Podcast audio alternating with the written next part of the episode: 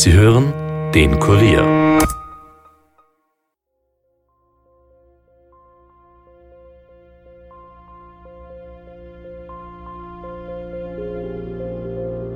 Ist es ihm gegangen an dem Tag? Wie war er? Eh normal eigentlich. Er, er hat es eh normal gegeben. Vielleicht hat er es nur so gegeben oder so. Keine Ahnung. Ich weiß nicht, was er wirklich gedacht hat. Potenzielle Risikogruppen sind Menschen, die Alkohol, Medikamente, Drogen konsumieren. Was hier beschrieben wird, ist schon ein, ein gefährdeter Mensch. Was halt wir annehmen, ist vermutlich entweder Selbstmord oder das Opfer eines Verbrechens, weil wir können beides nicht ausschließen. Also wenn der in der Nacht springt, keine Chance. Das sieht niemand, das merkt niemand, äh, der treibt ab, äh, ist unter der Wasseroberfläche unsichtbar.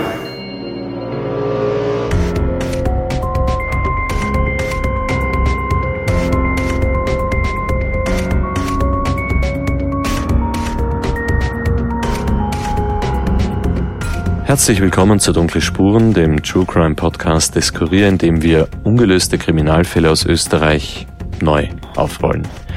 Mein Name ist Stefan Andres und ich begrüße euch heute zum zweiten Teil des Falls Christian Hohl.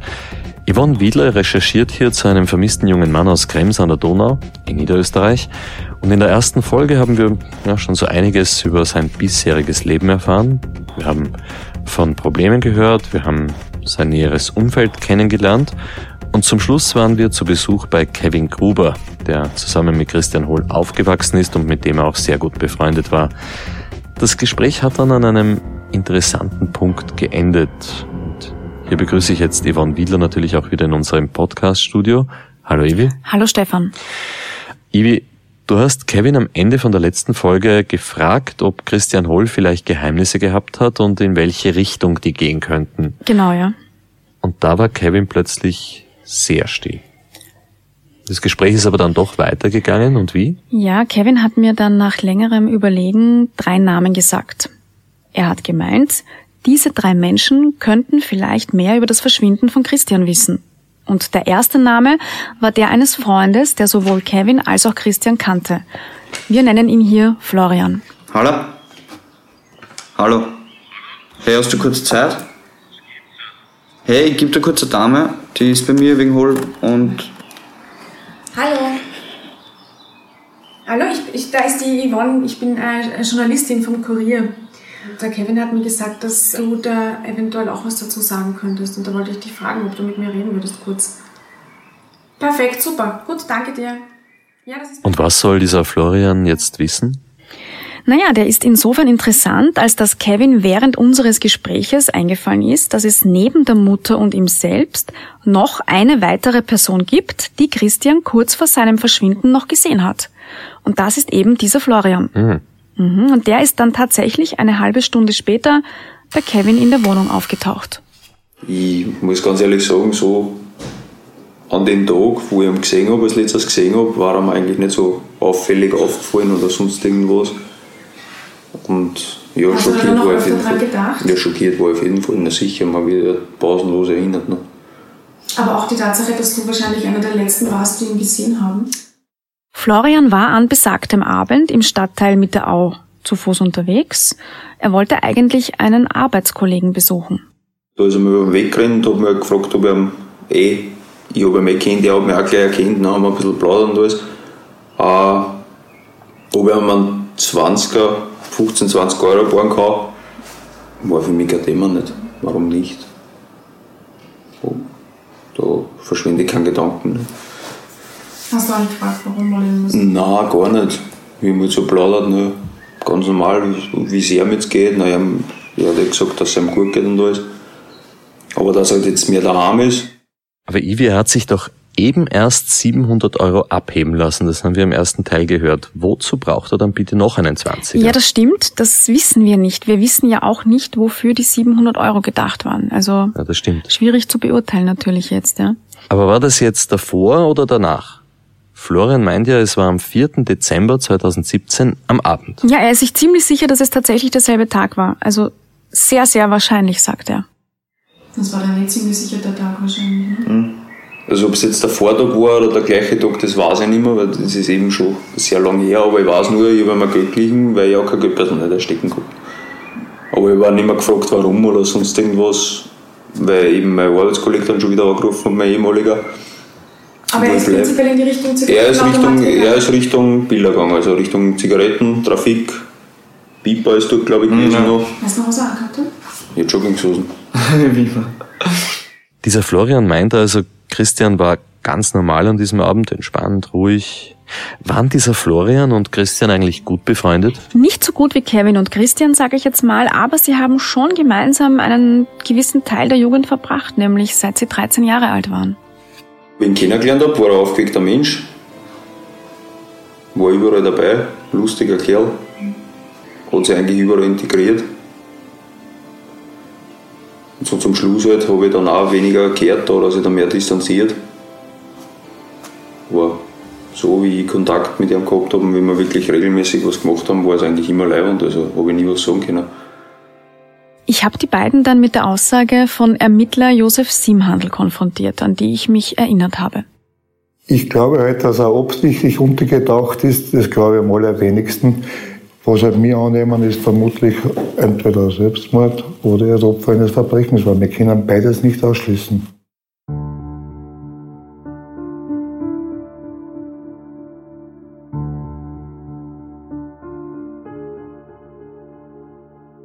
Polizei sagt also entweder ein Selbstmord oder ein Verbrechen.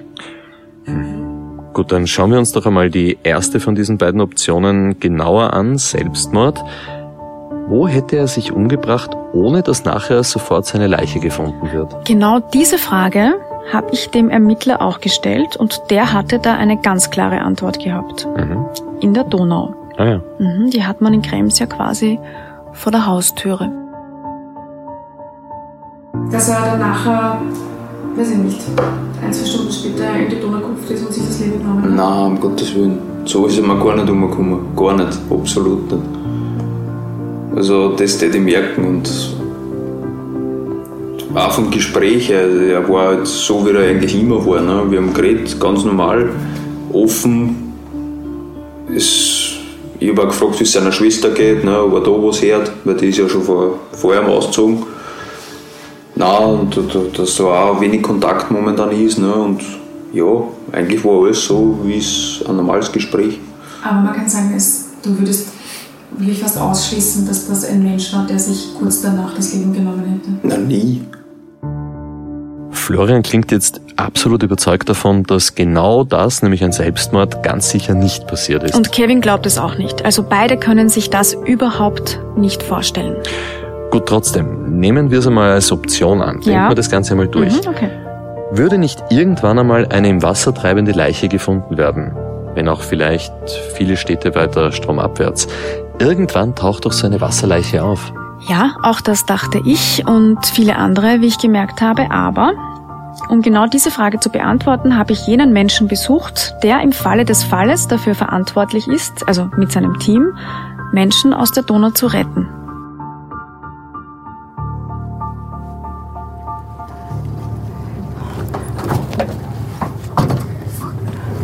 Äh, wenn man jetzt schaut, das ist hier im Hafenbecken, ist das Wasser ja stehend und ruhig, aber schauen Sie sich die, die Trübung an. Ja. Schon nach wenigen 10 cm sieht man nichts mehr. Und draußen, wo die Strömung dann ist, wird es natürlich umso schwieriger. Ja. Ne? Das ist Gerhard Urschler, er ist Kommandant der Feuerwehr Krems. Wir haben äh, die Mauterner Brücke, ja. wir haben äh, die Eisenbahnbrücke und wir haben die St. Pöltner Brücke. Mhm. Und äh, vor jeder dieser drei Brücken könnte man natürlich mhm. springen. Auch ja? schon passiert. Ja, sicher, ja. ja. Er hat uns mit auf eines der Donau-Wasserrettungsboote genommen.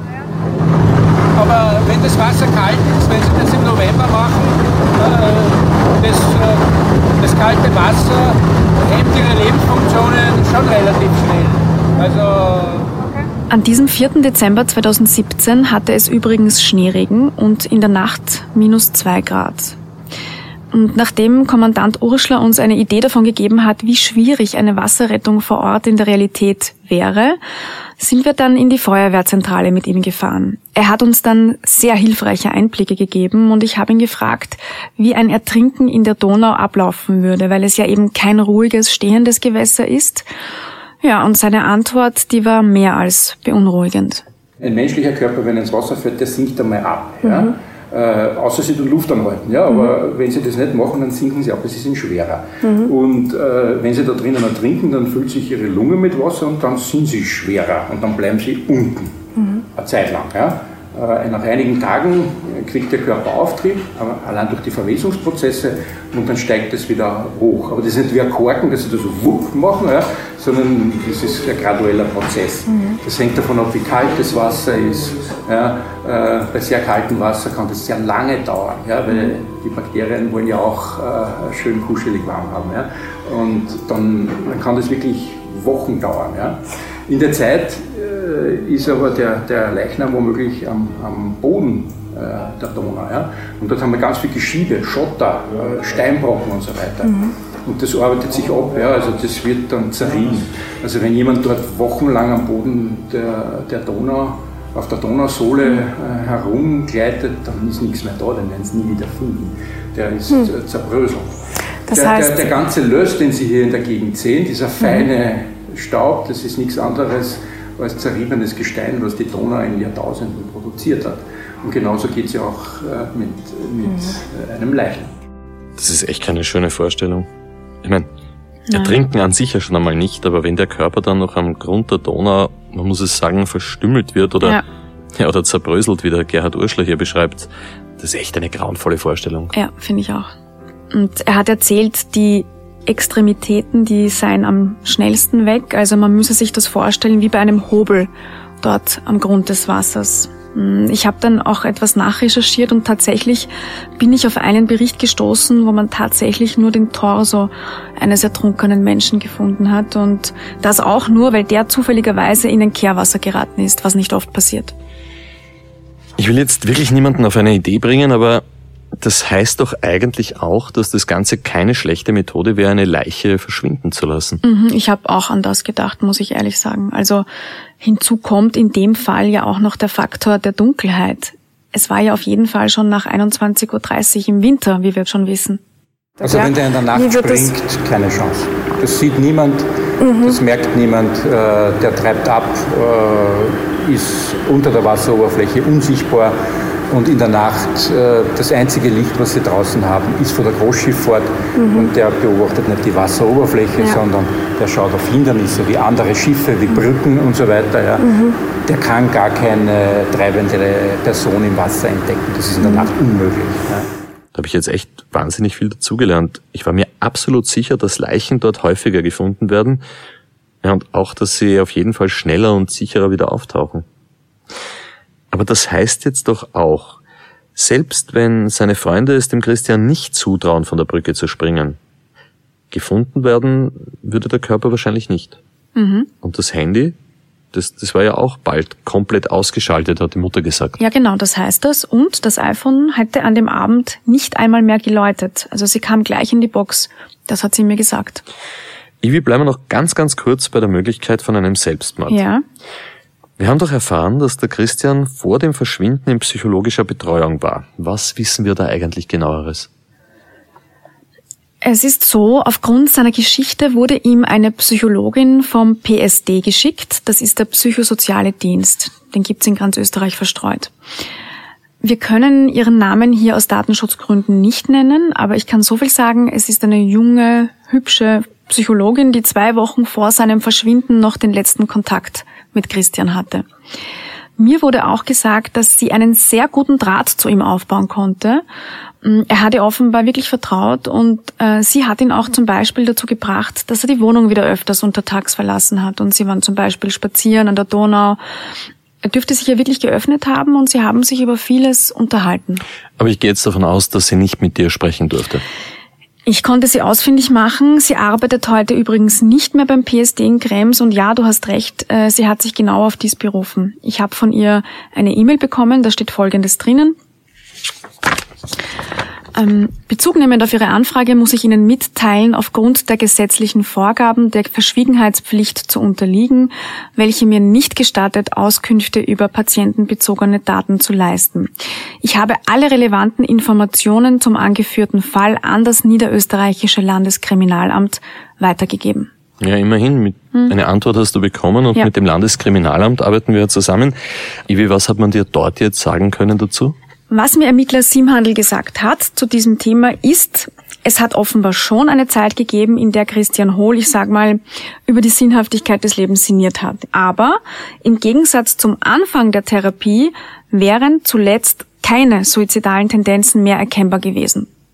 Das ist die Auskunft, die das Landeskriminalamt bekommen hat. Mhm. Ich habe mir dann nochmal all die Dokumente, in die seine Mutter uns ja Einblick gewährt hat, noch einmal in Ruhe durchgelesen. Und vor allem diese medizinisch-psychologischen Schreiben. Es gibt da ein Gutachten einer sachverständigen Ärztin, die hat im Auftrag des Sozialministeriums im Mai 2016 etwas erstellt. Mai 2016, also eineinhalb Jahre bevor er verschwunden ist. Genau, ja. Mhm. Sie sollte eben Christian begutachten. Es ging um die Einschätzung seiner geistigen Leistungsfähigkeit und seiner Selbsterhaltungsfähigkeit. Also so etwas ist relevant, wenn es zum Beispiel um die Auszahlung von diversen Sozialleistungen geht, wo eben festgestellt wird, ist er fähig zu arbeiten oder nicht. Mhm. Und was steht in dem Gutachten? Das war ja dann im Jahr nach dieser Drogenpsychose, die hat er 2015 gehabt. Mhm, genau. Also gleich mhm. auf der ersten Seite steht, ähm, dass er Schlaf- und Rhythmusstörungen hat, dass er unter sozialem Rückzug leidet. Außerdem steht da unter dem Punkt Behandlung Ketiapin. Ich habe nachgeschaut, das ist ein Antipsychotikum. Und gleich im Satz danach steht, dass er dieses nicht regelmäßig eingenommen hat. Er hätte sich oft geweigert, es zu nehmen, mhm. zum Beispiel. Die Quintessenz dieses Schreibens ist, dass er wohl wieder auf den gesunden Weg kommt und fähig sein wird, ein Leben zu meistern. Nicht gleich, aber in absehbarer Zeit. Aber das war jetzt dann im Jahr 2016, also mhm. doch ziemlich lange bevor er dann wirklich verschwunden ist. Mhm, genau, also da war schon noch einige Zeit dazwischen, bis das Verschwinden dann da war. Und weil ich eben genau das alles selbst nicht einordnen kann, also mir fehlt da die Expertise, habe ich die Wiener Psychologin Sarah Al-Hashimi besucht. Sie darf natürlich keine auf Christian Hohl zugeschnittenen Vermutungen aus der Ferne abgeben, das ist klar, aber wir haben gemeinsam versucht, allgemeine Aussagen, die man in der Psychologie aus bestimmten Lebenseinschnitten und Schicksalsschlägen, Verhaltensweisen ableiten kann, zu formulieren. Mm, zuerst haben wir uns die Familiengeschichte ein bisschen angesehen, weil Sofort ist dir zum Beispiel der permissive Erziehungsstil aufgefallen. Mhm. Mm, das sind Eltern, die ihre Kinder sehr locker erziehen, sage ich mal. Also mhm. es gibt da kaum Grenzen und kaum Regeln. Diese Kinder von, von permissiven Eltern entwickeln sich dann sehr impulsiv. Das heißt, sie können mit ihren Gefühlen nicht umgehen. Sie, sie brechen raus oder ziehen sich stark zurück. Sie sind aber andererseits auch sehr anspruchsvoll und abhängig von Erwachsenen und zeigen aber auch weniger Durchhaltevermögen als Kinder von Eltern, die äh, mehr Kontrolle ausüben und was sich auch in der schulischen äh, Leistung zeigt.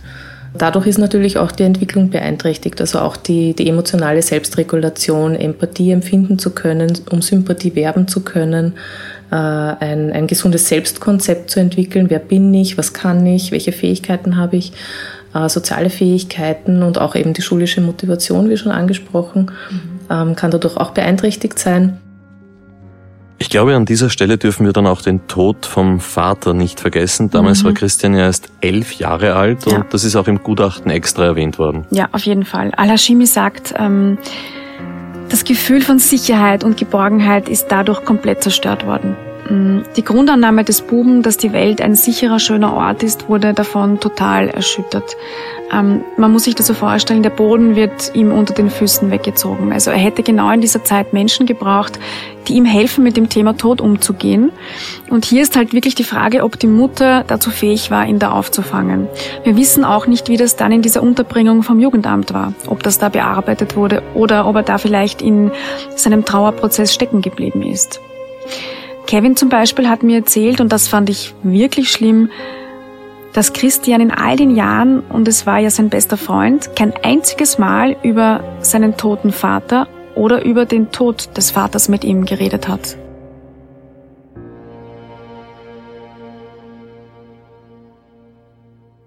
Das ist jetzt aber schon irgendwie mhm. bezeichnend, oder? Ja. Kein einziges Mal.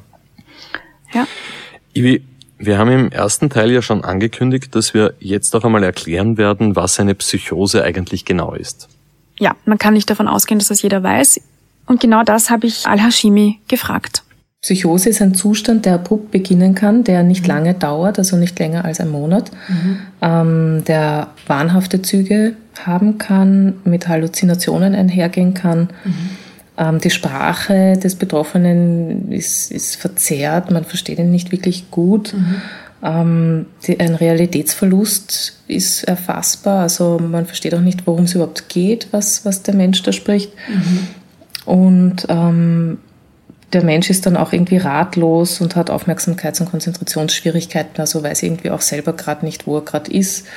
Eine drogeninduzierte Psychose mhm. kann ausgelöst werden durch unterschiedliche Substanzen, mhm. ähm, durch Alkohol, Cannabinoide, äh, Kokain, Amphetamine, Halluzinogene oder andere psychoaktive Substanzen, jetzt bei Ecstasy äh, MDMA. Ja kann auch eine Psychose ausgelöst werden. Man weiß ja auch nicht, was da oft mit beigemischt wurde bei diesen mhm. Tabletten.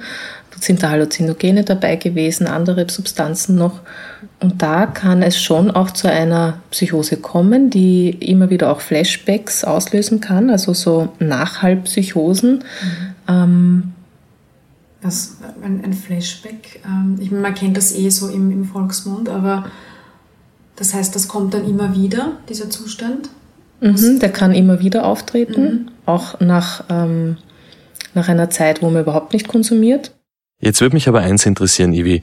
Wie sehr kann so ein regelmäßiger Cannabiskonsum, den wir ja vom Christian kennen, den Zustand zusätzlich beeinflussen, auch wenn mhm. das natürlich immer, muss man gleich dazu sagen, sehr individuell ja. zu betrachten ist. Aber gut ist das Ganze wahrscheinlich nicht. Nein, du hast recht, das ist tatsächlich kein irrelevanter Punkt. Wenn Jugendliche regelmäßig Cannabis konsumieren, dann ähm, kann das schon Folgen haben natürlich, und zwar, dass sie weniger mit ihren täglichen Belastungen fertig werden, mhm. äh, auch keine neuen äh, Fähigkeiten lernen, mit dem Leben umzugehen mhm. und Verantwortung zu übernehmen oder Entscheidungen zu treffen, die für sie sinnvoll sind und lernen dann auch keine alternativen Bewältigungsstrategien. Außerdem sagt sie, dass Depression und auch antisoziales Verhalten die Folge sein können. Okay, das ist interessant. Ähm, wie ist denn das dann jetzt eigentlich äh, beim ja, heiklen Thema Selbstmord? Also die Psychologin konnte zumindest ein paar allgemeingültige Aussagen treffen, die natürlich nicht auf Christian Hohl zutreffen müssen, aber die gut möglich sein können.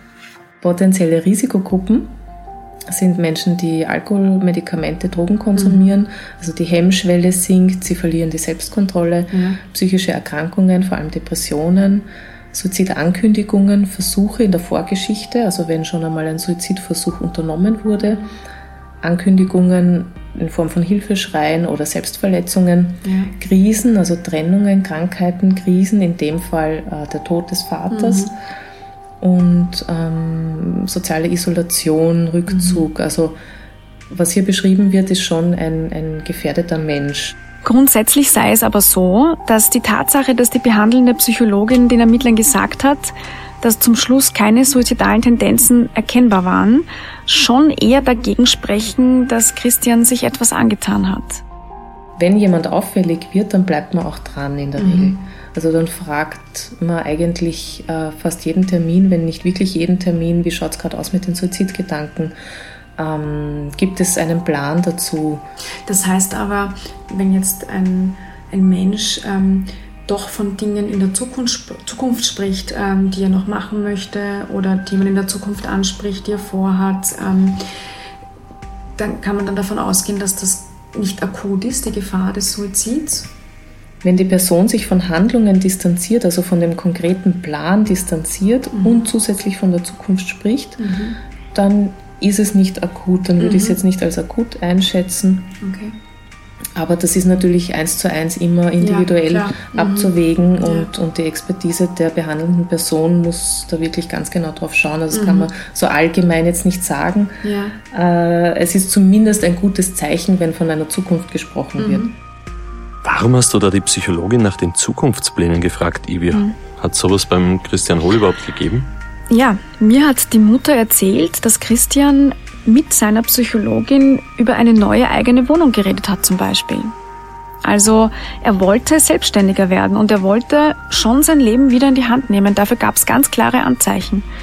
Und diese Gespräche gab es offenbar schon öfter, was als gutes Zeichen gewertet wurde und nun auch bestätigt wurde.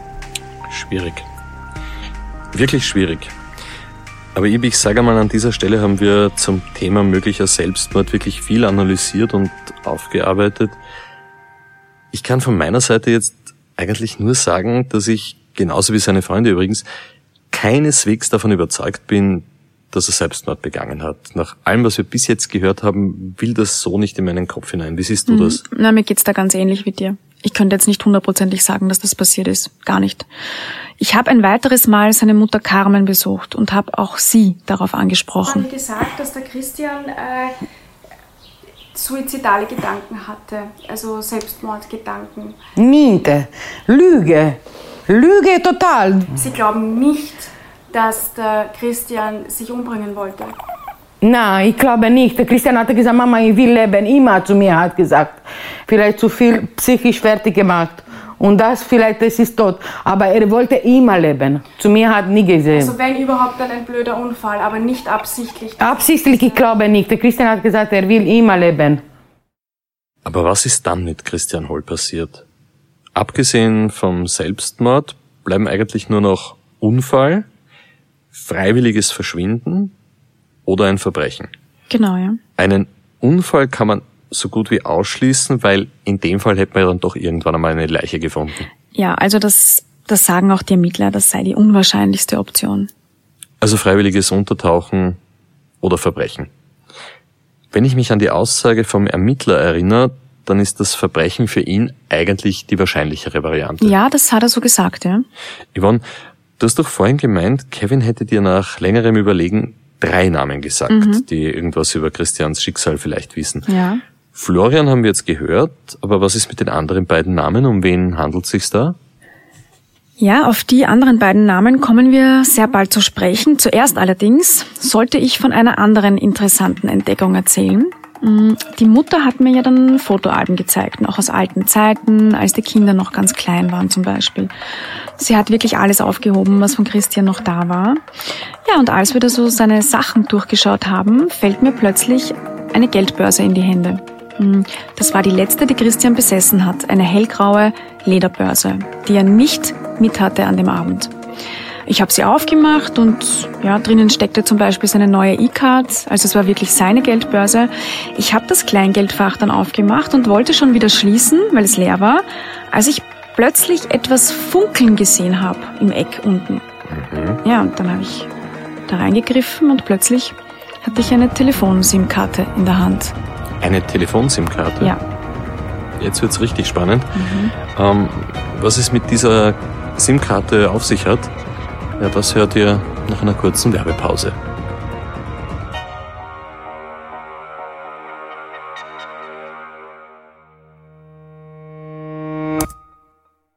Dunkle Spuren führt uns zu den dunkelsten Tatorten und zeigt uns die dunkelsten Seiten der menschlichen Seele. Sollte es einmal zu dunkel werden, dann könnte eine Photovoltaikanlage Abhilfe schaffen. Mit ihr macht sie Sonnenstrahlen zu Sonnenstrom und leistet dabei einen Beitrag zum Umwelt- und Klimaschutz.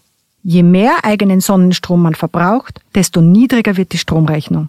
Falls du dich jetzt fragst, wie das funktioniert, mit Jolie und der EVN wird der Einstieg in die Photovoltaik ganz leicht gemacht.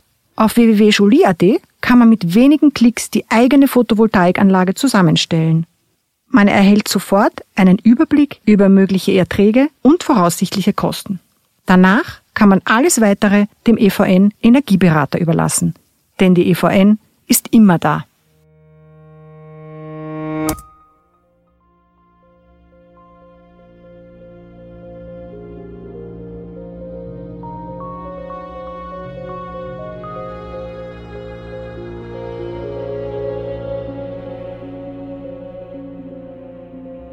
Willkommen zurück zu Dunkle Spuren und zum Fall vom spurlos verschwundenen Christian Hohl. Vor der Pause waren wir bei einer Entdeckung, die ja, die ich ehrlich gestanden absolut nicht glauben kann. Ja, so war auch meine Reaktion. Also ich war wirklich schockiert, eine SIM-Karte in der Hand zu halten. Ich konnte das ad hoc auch gar nicht einordnen. Ich habe die Mutter gefragt, wem gehört die, und sie meinte nur, sie weiß es nicht. Sie glaubt halt schon, dass der Christian gehört. Aber Ivi hat die Polizei die Sachen nicht äh, durchsucht? Doch, natürlich. Die Ermittler haben ja auch die Playstation und das zurückgebliebene Nokia-Telefon per Anordnung der Staatsanwaltschaft durchleuchten lassen. Daher war ich auch wirklich überrascht, noch so etwas zu finden. Aber man wusste ja bis jetzt auch nicht, dass er offenbar ein neues iPhone 10 hatte zum Beispiel. Ne? Und was hast du dann mit dieser SIM-Karte gemacht? Ich bin damit in den nächsten Handyshop und habe gefragt, wie ich zu den darauf gespeicherten Daten am besten kommen kann. Mm, ich meine, vielleicht war ja auch gar nichts drauf. Ich wusste es ja nicht. Ich habe mir da jetzt zunächst keine großen Hoffnungen gemacht. Aber man weiß ja nie. Vielleicht wissen Sie das eh besser, wie ich das rausfinden kann, was da drauf ist. Gehen Sie zu Mediamarkt Ja? ja, und sagen Sie, Sie brauchen ein SIM-Lasergerät. Ich habe das hier nicht. Ah, super. Mediamarkt, Saturn, Okay. Dieter, ich also Okay, na gut. Was man sich jetzt vielleicht einfach vorstellt, war in der Praxis doch ein bisschen mühsamer, als ich erwartet hatte. Mm, Ich habe mir jedenfalls einen Kollegen aus der Redaktion, der sehr technikaffin ist, zur Unterstützung geholt. Michael Leitner hat viele Jahre bei unserem Tech-Portal FutureZone gearbeitet und ist nun im Audience Development tätig. So, So, jetzt kommt der Moment, jetzt sind wir gespannt. Ich nur sicher gehen, dass es wirklich richtig einführe. Mhm. Okay, probieren wir es noch einmal. Wenn Die SIM-Karte an sich ist ja komplett unbeschädigt, da ist überhaupt Ja, die nichts. hat schon ganz Dinger, ja, voll. Die ist voll in Ordnung, nur Woran liegt es denn jetzt? irgend...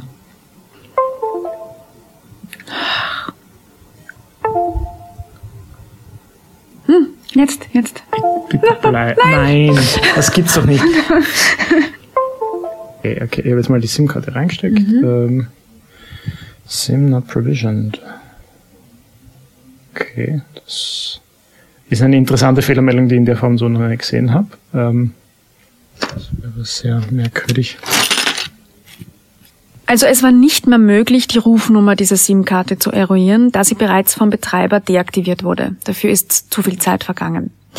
SMS-Nachrichten waren darauf keine, dafür ist der Speicher zu klein, wurde mir gesagt. Aber dann, endlich, hat sich doch noch etwas gezeigt. Was aber auch nicht uninteressant ist, es sind Kontakte drauf gespeichert. Okay. Also das ist jetzt nur die Nummer fürs Aufladen von der Wertkarte, aber da haben wir jetzt ähm, mehrere Namen und Telefonnummern, Ah, die ja. auf der SIM-Karte hinterlegt sind. Mhm. Ähm, ich weiß nicht, sagen wir den Namen irgendwas? Ja, ähm, ja, der, der da schon auf jeden Fall. Okay. Und Der hier? nein. Mhm. Na, interessant. Jetzt bin ich echt neugierig geworden. Welche Namen waren das? Also es waren neun Kontakte von anderen Privatpersonen da drauf gespeichert. Die Nummer der Schwester, die kannte ich. Dann einige Namen, die mir gar nichts gesagt haben. Aber eine Nummer, eine Nummer, die ist mir sofort ins Auge gestochen. Weil den Namen, den habe ich schon einmal gehört. Von Kevin. Jetzt sind wir also wieder bei diesen drei Namen, die Kevin dir genannt hat. Genau, jetzt sind wir da. Hm, Viel mehr wusste ich aber auch nicht, nur dass dieser Mann vielleicht mehr über Christians Verschwinden weiß. Wir nennen ihn hier Marco und er soll laut Kevin ein Cousin von Christian sein, der auch in Krems lebt. Ich habe dann mal alle Kontakte durchgerufen, die auf dieser SIM-Karte waren, doch bevor wir näher darauf eingehen, blicken wir noch einmal kurz zurück zu unserem Technikkollegen Michael Leitner. Weil mit ihm habe ich nicht nur über diese SIM-Karte geredet. Sondern auch über die Playstation nehme ich an. Ganz genau, richtig. Wir haben ja bis jetzt immer wieder gehört, dass der Christian irrsinnig viel Zeit vor dieser Spielekonsole verbracht hat. Genau, und die Ermittler haben daraufhin ja das Gerät genauer unter die Lupe genommen und uns in die Ergebnisse ein bisschen Einblick gewährt. Und Kollege Leitner hat dann in der Online-Game-Welt noch etwas weiter nachrecherchiert und darüber habe ich mit ihm geredet. Demnach waren es zwei Shooter-Games, die Christian online regelmäßig gespielt hat, nämlich Call of Duty und Fortnite. Und mit seinen Mitspielern hat er halt nebenbei gechattet, wie man das so macht. So, was wir von den Screenshots hier sehen, ähm, kann man schon davon ausgehen, dass die Nutzer sich kannten und regelmäßig miteinander interagiert haben, vermutlich auch miteinander gespielt haben, weil dafür ist ja dieses PlayStation Network da, dass man Ja. Multiplayer-Spiele miteinander spielt. Was weiß man eigentlich über diese anderen, die da regelmäßig mit ihm gespielt haben und mit denen er vor allem auch äh, sich im Chat ausgetauscht hat? Also so viel vorweg. Die meisten treten dort unter irgendwelchen ausgedachten Fantasienamen auf. Ja? Nicknames. Also Nicknames, genau. Daher jetzt nicht wundern. Christian selbst nannte sich zum Beispiel Killuminati. Interessant. Mhm, Habe ich mir auch gedacht. Und ja, dann gab es in dieser Chatgruppe noch vier andere, nämlich einen Ganchu, einen Manchu, einen Xarsten 84 und einen Because While. Die Polizei hat uns äh, ein paar Screenshots gezeigt, äh, die die letzten Konversationen dieser User zeigen. Jetzt ist der Christian Hohl am 4. Dezember 2017 am Abend verschwunden. Jetzt gibt es genau vom 4. Dezember 2017 eine Nachricht, äh, also eine Konversation mit einem anderen Spieler aus dieser Gruppe, der sich Ganchu nennt. Und tatsächlich ist da der letzte Satz ähm, vermutlich geschrieben vom Christian selbst, also schaut so aus, passt, hab bis sechs Zeit und muss dann was erledigen. Mhm. Das, hast du das auch schon so verstanden, dass das wohl er selbst geschrieben hat? Ne? Ja, das sieht definitiv so aus, Das als ob es schon er so. geschrieben hat. Es würde auch anders aussehen, es wäre ein Pfeil daneben, wenn das quasi eine empfangene Nachricht wäre. Also das Okay, also das heißt, wir können hundertprozentig sagen, äh, Christian Hohl hat am Tag seines Verschwindens ähm, an einen Mitspieler namens Gancho geschrieben, passt, ich habe bis sechs Zeit und muss dann was erledigen. Ja. Hab bis um 6 Uhr Zeit und muss dann was erledigen, schreibt Christian. Und ein paar Stunden später ist er verschwunden. Ich will, das ist wieder ein Detail in diesem Fall, wo es einem wirklich kalt über den Rücken läuft. Ja, das finde ich auch. Also, ob das Zufall ist oder ob das ein wichtiges Indiz für Christians Schicksal ist, also ich, mir ging es wirklich ähnlich wie dir, als ich das gelesen habe. Kann man sonst irgendwas zu ihnen sagen? Also kann man festmachen, wo, wo leben die zum Beispiel? Von dem, was ich jetzt so gesehen habe und was auch in den Profilen hinterlegt ist, sind alle in Deutschland zu Hause. Ah, okay. ist nicht so ungewöhnlich, dass man halt eher Mitspieler online findet, die vielleicht nicht im, im näheren Umfeld leben, weil gerade bei Fortnite wird man gern mal mit anderen Leuten zusammengewürfelt, die können aus aller Welt stammen. Mhm. Man kann Sprachvorleben ähm, angeben, dass man sagt, man möchte auch eher mit jemandem zusammenspielen, der auch auf Deutsch ähm, oder jemand, der Englisch spricht. Bei dem User, der sich Gancho bzw. Manchu nennt, bei ihm war die Wahrscheinlichkeit am höchsten, ihn zu finden und Kontakt aufzubauen, da er auch heute noch äh, sehr aktiv ist. Mm, Wir haben dann tatsächlich seine Identität ausfindig machen können und ich habe ihn auf Facebook und auf Instagram gefunden und auch kontaktiert. Ja, bis heute warte ich auf eine Reaktion. Bisher kam leider nichts und ich befürchte, da wird auch nichts mehr kommen. Ja, der will ganz offensichtlich nicht mit uns reden. Ja. Wie weiß man eigentlich schon, ob und wie viel Kontakt diese jungen Männer außerhalb von diesen Chats in den Playstation-Spielen gehabt haben? Das ist natürlich hochinteressant, aber nein, das ist für uns nicht rekonstruierbar. Das Einzige, was wir noch gesehen haben, ist, der User Because While hat zwei Wochen nachdem Christian verschwunden war, noch eine Nachricht an ihn dort gesendet. Und zwar mit den Worten, lebst noch. Und da kam keine Antwort mehr zurück. Das wäre allerdings dann noch spannender gewesen. Ja, Ich habe bis um 6 Uhr Zeit und muss dann was erledigen. Ivi, dieser Satz will mir einfach nicht aus dem Kopf gehen. ich weiß. Und unter den gegebenen Umständen, da halt der wirklich ordentlich nach. Ich muss auch immer wieder dran denken. Diese SIM-Karte mit den Mhm. neuen Kontakten, hat Ja. das Durchrufen irgendwas ergeben? Also, es war so, dass fast alle Kontakte auf irgendeine Art und Weise ins Nichts führten. Einige Nummern existieren heute nicht mehr und bei anderen, da kannte man Christian Hohl nicht. Also das wurde mir jedenfalls gesagt. Hallo? Ja, guten Tag, da spricht Yvonne Wiedler. Ich bin Journalistin beim Kurier und ich schreibe einen Artikel zum Christian Hohl. Wie? Christian? Christian Hohl. Nein. Sagt Ihnen gar Und wo nichts? soll ich ihn kennen? Gar nicht. Nein. Okay, na gut. Die gewählte Nummer ist inkorrekt. Die gewählte Nummer ist inkorrekt. Die gewählte Nummer ist inkorrekt. Hallo? Ja, hallo, da ist Yvonne Wiedler. Es geht um den Christian Hohl. Wie bitte? Keine Ahnung, nein. Kennen Sie nicht? Achso, weil ich... Wie heißt er nochmal? Christian Hohl. Wir sind, ich glaube, Sie sind falsch. Bei einer Nummer allerdings, da ist es anders verlaufen. Und das ist die Nummer des Mannes, dessen Namen mir Kevin gesagt hat. Der hat wirklich abgehoben. Hallo? Ja, hallo. Ich bin die Yvonne. Ähm, ich bin Journalistin und ich schreibe einen Artikel zum Verschwinden vom Christian. Und so. ja, und ich suche Leute, die ihn kannten. Ähm, hätten Sie vielleicht irgendwann mal kurz Zeit? Ja. Ja, ich wäre am Montag in Krems. Ja. Ginge es da bei Ihnen, dass wir uns kurz treffen? Ja. Geht. Okay, super. Und wo soll ich hinkommen am besten? Äh, Im Bahnhof, wenn geht. Bahnhof Krems?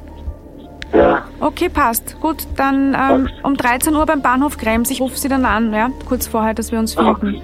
Okay. Und du hast dich dann mit dieser Person verabredet. Ja, genau. Und was bei diesem Treffen in Krems am Bahnhof herausgekommen ist und wer sich hinter dem dritten Namen versteckt, den Kevin dir genannt hat, ja.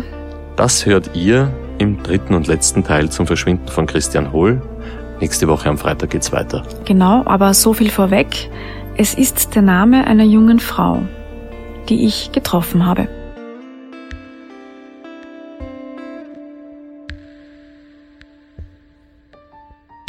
Dieser Stelle aber noch ein wirklich wichtiger Hinweis. Wir haben heute über einen möglichen Selbstmord gesprochen und da ist eines ganz wichtig dazu zu sagen.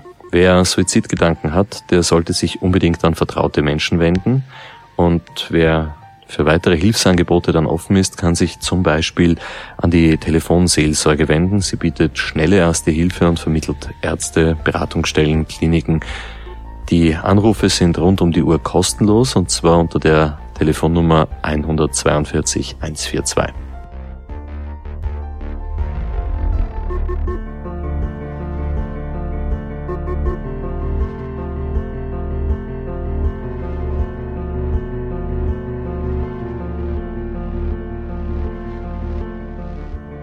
Wir danken dem Landeskriminalamt Niederösterreich für die Zusammenarbeit, aber auch der Familie und den Freunden von Christian Hohl für die Unterstützung bei der Aufarbeitung von diesem Fall und jedem und jeder, der oder die sich hier für ein Interview bereit erklärt hat.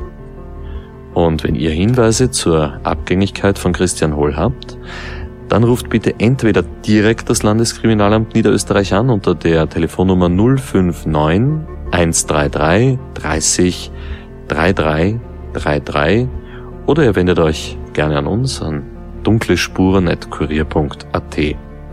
Und wenn euch dieser Podcast gefallen hat, dann hinterlasst uns bitte eine Bewertung in eurer Podcast-App und vor allem erzählt euren Freunden davon. Ja, und eins noch, folgt uns auch auf instagram.com slash dunkle Spuren, da haben wir nämlich jede Menge zusätzliches Material zu allen Fällen für euch aufbereitet. Dunkle Spuren, das ist ein Podcast des Kurier. Moderation Stefan Andres, Reporterinnen sind Yvonne Wiedler, Michaela Reibenwein und Elisabeth Hofer, Schnitt Tobias Peberg und Dominik Kanzian, der Titelsong von Tobias Schützenberger, produziert von Elias Nabmesnik.